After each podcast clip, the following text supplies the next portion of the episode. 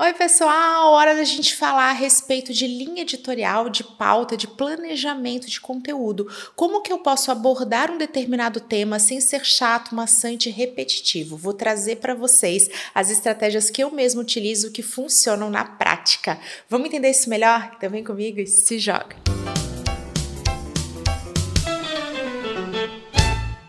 Essa é uma preocupação super comum de vocês. Camila, eu preciso de um planejamento de conteúdo, eu tenho uma linha editorial, mas parece que eu tô sempre falando a mesma coisa, fica maçante, fica chato, fica repetitivo, e aí eu acabo não publicando nada. Gente, especialmente no Instagram, nós temos que construir e manter, ter consistência, ter uma presença, senão os resultados não vêm. Quero trazer para vocês os modelos que eu mesma utilizo para fazer esse planejamento de conteúdo, essa linha editorial editorial, essa pauta render sem ficar maçante ou repetitiva. Primeira estratégia que eu utilizo é a visão de problema e de solução. Quando eu estou pensando no conteúdo que eu vou trazer para vocês, fazendo esse planejamento, eu vou escolhendo as abordagens. Aí aparece ali no planejamento um problema super comum da minha audiência, que é engajamento no Instagram. Eu vou trazer para vocês abordagens para a gente solucionar isso, mas eu também tenho entendimento dos problemas, das dores que vocês estão sentindo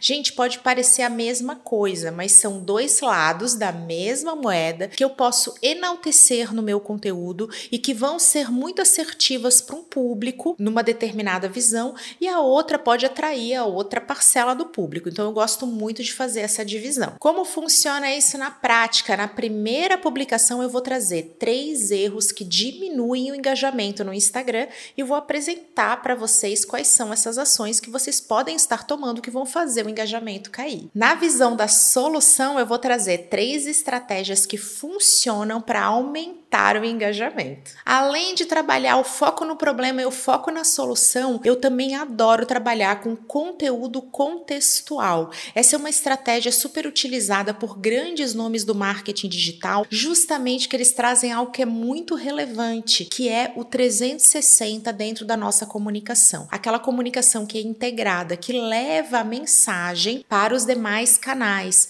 Gente, vamos lá, tem muitos de vocês que adoram consumir meus vídeos, mas tem outros outros que preferem o podcast, vão preferir ouvir.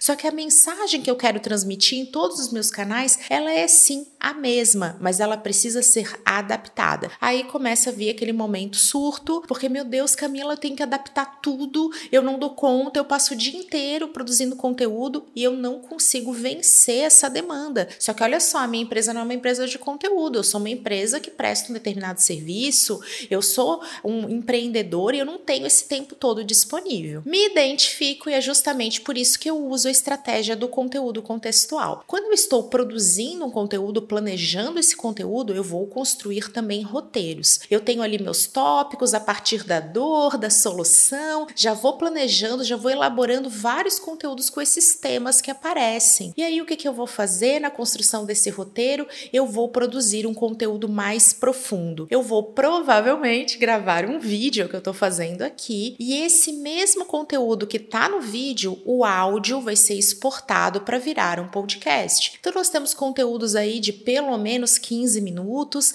que alguns vão escolher no vídeo, outros no podcast. Ele também vai ser transcrito e todo adaptado para virar um blog post, para virar um texto. Além disso, eu vou fazer cortes estratégicos nesse conteúdo. vou pegar um momento do vídeo que ficou muito bom e vou adaptar para que se torne um carrossel no Instagram, podendo inclusive passar esses vídeos para frente, ou então eu vou fazer um corte mais enxuto, mais dinâmico desse conteúdo inteirinho pronto que vai para o IGTV. Tem mais uma coisa que eu gosto muito de fazer, tô com os tópicos prontos, acabei de gravar, tá tudo fresquinho na mente, eu já pego o meu tripé com o meu celular, formato vertical, e eu vou fazer o quê? Eu vou trazer um compilado das principais dicas que eu dei. Poxa, então eu trouxe quatro dicas, eu vou falar rapidamente para fechar em 30 segundos, no máximo um minuto. Eu gosto de ter ali 50 segundos para trabalhar o compilado dessas dicas, falando quais são. Isso funciona demais pro Reels.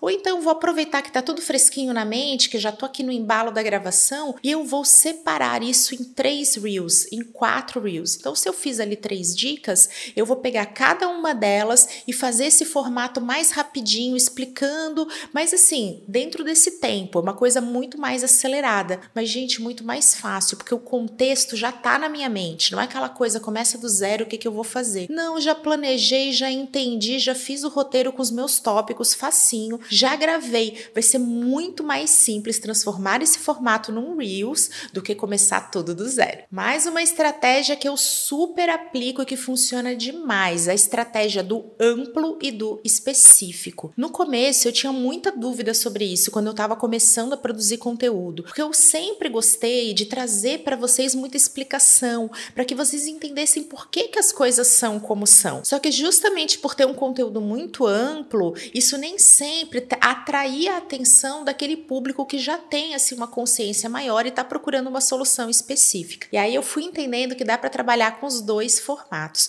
Hoje, quando eu estou planejando um conteúdo, eu estou falando ali de engajamento. Poxa, já entendi que engajamento é um ponto. Poxa, eu vou trazer um conteúdo mais amplo. E aí eu faço esse enfoque. Então, quando eu estou falando de uma forma mais ampla, eu posso trazer uma explicação sobre engajamento, eu posso trazer uma abordagem falando de algoritmo, de engajamento, de comportamento, ou até eu posso criar uma publicação bem específica de formato de imagem sobre templates que ajudam a aumentar o engajamento. Olha só, eu estou trazendo inspirações e explicações muito mais amplas. Enquanto eu estou planejando e pensando isso, eu já vou desdobrar esse conteúdo no formato específico. Aí eu posso trazer uma abordagem assim: veja como aplicar stickers e emojis nos templates dos stories para aumentar o engajamento. Olha só, eu fui afunilando. Eu vou trazendo exemplos extremamente específicos para falar de quem está com problema nos stories, para quem está querendo inspiração para o feed. E gente, isso vale para tudo. Toda vez que eu planejei um conteúdo, eu faço esse enfoque.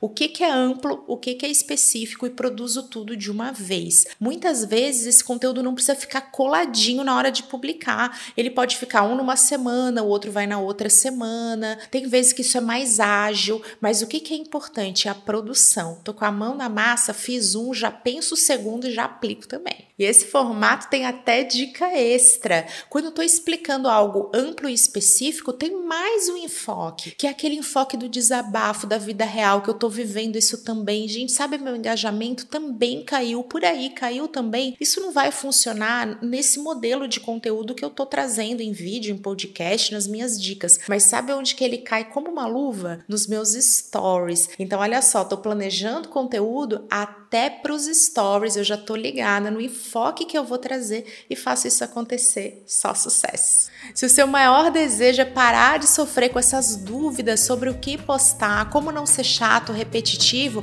eu te convido a estar comigo a partir do dia 25 de outubro, numa sequência de aulas grátis e sem glúten para você virar o jogo no Instagram e passar a ter resultados de uma forma muito mais leve e feita sob medida para marcas e profissionais. Vamos lá, é o jogo da verdade do Instagram, dia 25 de outubro, eu te espero lá. Agora partiu mão na massa, bora fazer acontecer na sua realidade. Não esquece de me contar como é que ficaram os resultados. Um beijo, até a próxima!